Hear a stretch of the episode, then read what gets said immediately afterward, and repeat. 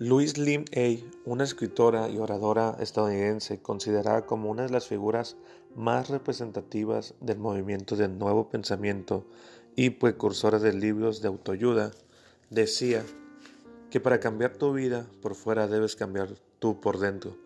En el momento que te dispones a cambiar es asombroso cómo el universo comienza a ayudarte y te trae lo que necesitas. En ocasiones Solemos cuestionar mucho lo injusto que es, nuestra, que es la vida con nosotros y culpamos a todos de nuestra desgracia. Pero ¿qué tal si todo lo que nos pasa es fruto de lo que sembramos? Si sembramos respeto, cosecharemos respeto. Si sembramos empatía, recibiremos empatía. Si sembramos tolerancia, recibiremos tolerancia. Si sembramos cosas positivas, tendremos cosas positivas.